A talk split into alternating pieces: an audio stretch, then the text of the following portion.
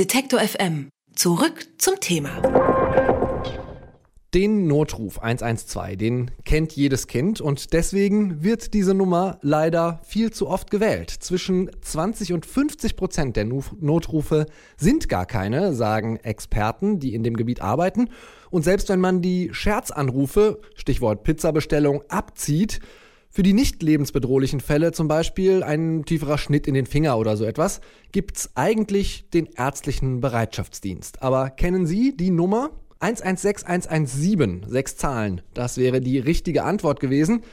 Diese 116117 wird aber lange nicht so oft gewählt wie der Notruf. Gesundheitsminister Jens Spahn möchte deswegen eine gemeinsame Notrufzentrale für ärztlichen Bereitschaftsdienst einerseits und Notruf von Polizei und Feuerwehr andererseits einrichten. Über diese Pläne spreche ich jetzt mit Roland Stahl. Er ist Pressesprecher der Kassenärztlichen Bundesvereinigung und die 116117 ist eine Initiative von der Kassenärztlichen Bundesvereinigung. Ich sage guten Tag, Herr Stahl. Ja, hallo, guten Tag. Herr Stahl, es gibt die Nummer 116117 schon seit 2012. Ich behaupte mal, so bekannt wie die Notrufnummer ist sie nicht. Warum nicht? Also mit Ihrer Behauptung liegen Sie richtig. Ähm, immerhin im Jahr 2018 haben sieben Millionen Bürger diese Nummer gewählt. Also ganz unbekannt ist sie auch nicht. Äh, aber sie ist halt relativ neu. Auch die 112 war nicht sofort mit äh, Inkrafttreten bekannt. Das hat auch ein bisschen gedauert. Und man darf nicht vergessen, das sind Nummern, die will man sich ja eigentlich gar nicht merken. Weil wenn ich eine solche Nummer wähle, dann geht es mir nicht gut. Und das möchte ja keiner. Die 116, 117 ist also eine Nummer, die man anrufen kann, wenn man ärztliche Hilfe braucht, es aber nicht um, sagen wir mal, einen lebensbedrohlichen Notfall geht. Wie kann ich das denn überhaupt einschätzen? Also wann sollte ich die 116, 117 wählen?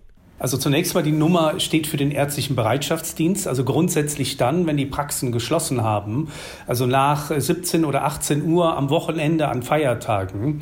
Und wenn ich beispielsweise leichtes Fieber habe, äh, sagen wir mal Fieber höher als 39 Grad, äh, wenn ich Hals-Ohrenschmerzen habe, wenn mir der Rücken vielleicht wehtut, äh, dann sind das Fälle für den ärztlichen Bereitschaftsdienst 116, 117 äh, oder wie wir aussagen 11.6, 11.7. Äh, die Fälle Fälle, wo Blut fließt, äh, wo jemand bewusstlos ist, bei Unfällen, ganz klar, das sind Dinge, wo man die 112 anwählt. Das heißt, ähm, wenn ich jetzt, ich habe eben schon mal das Beispiel genannt, mir tiefer in den Finger schneide, aber nicht merke, es ist lebensbedrohlich, rufe ich diese Nummer an, mit wem werde ich dann verbunden? Suchen die mir dann eine Praxis raus, wo ich noch hingehen kann oder wie läuft das?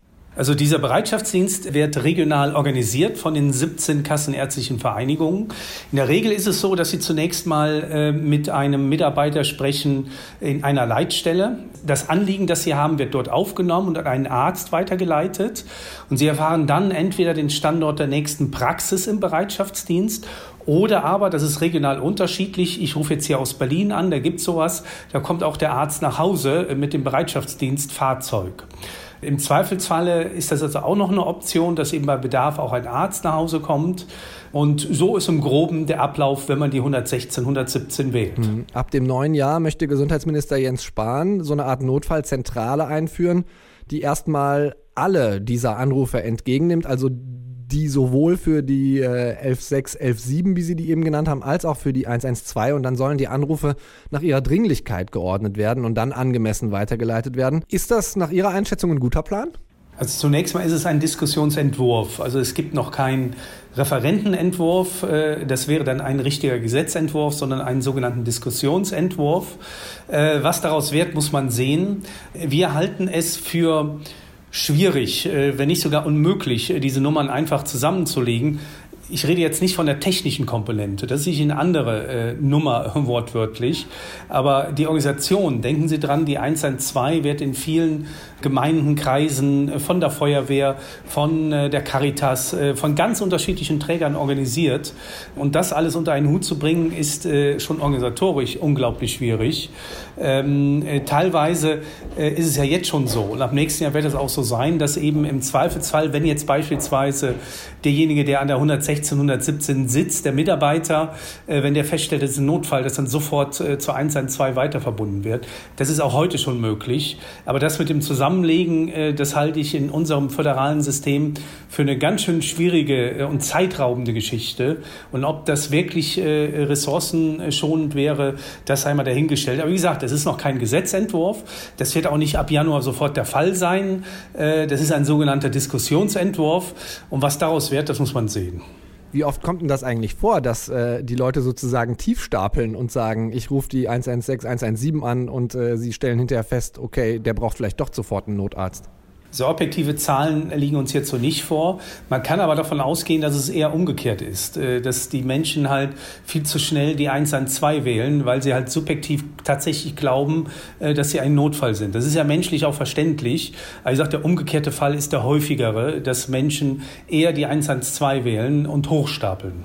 Sie haben gerade gesagt, also die kassenärztlichen Vereinigungen halten es für schwierig. Der Verband der deutschen Feuerwehren hat sich ebenfalls gegen diesen Diskussionsentwurf von Jens Spahn ausgesprochen, weil die Kosten, Sie haben das ja eben auch schon angerissen, von den Kommunen gedeckt werden müssen und die Organisation sehr unterschiedlich ist und am Ende wahrscheinlich eine deutliche Personalaufstockung notwendig sein würde.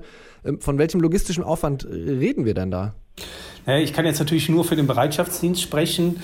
Äh, wir äh, bauen ja gerade äh, diese Services aus. Unter der 116, 117, Sie können ja ab dem nächsten Jahr tatsächlich rund um die Uhr Termine äh, vermittelt äh, bekommen, wenn Sie einen niedergelassenen Arzt brauchen. Sie bekommen eine medizinische Ersteinschätzung ähm, und hier stocken die kassenärztlichen Vereinigungen gerade äh, die Personalbestände auch entsprechend aus. Und allein äh, für diesen äh, Bereitschaftsdienst, das sind sicherlich Investitionen, die im dreistelligen äh, Millionenbereich liegen, sagen wir im unteren, mittleren dreistelligen Millionenbereich. Und das Geld, das darf man nicht vergessen, wird ausschließlich von den niedergelassenen Ärzten und Psychotherapeuten bezahlt bezahlt. Und äh, das ist schon eine ganz schöne Investition, ist ein ganz schöner Batzen. Hm. Die Notfallnummer 112, die ist überlastet, weil zu viele Menschen da anrufen, die eigentlich keine Notfallsituation haben. Für medizinische Fälle, wo es dringend ist, aber nicht lebensbedrohlich, gibt es eigentlich die Nummer 116 117.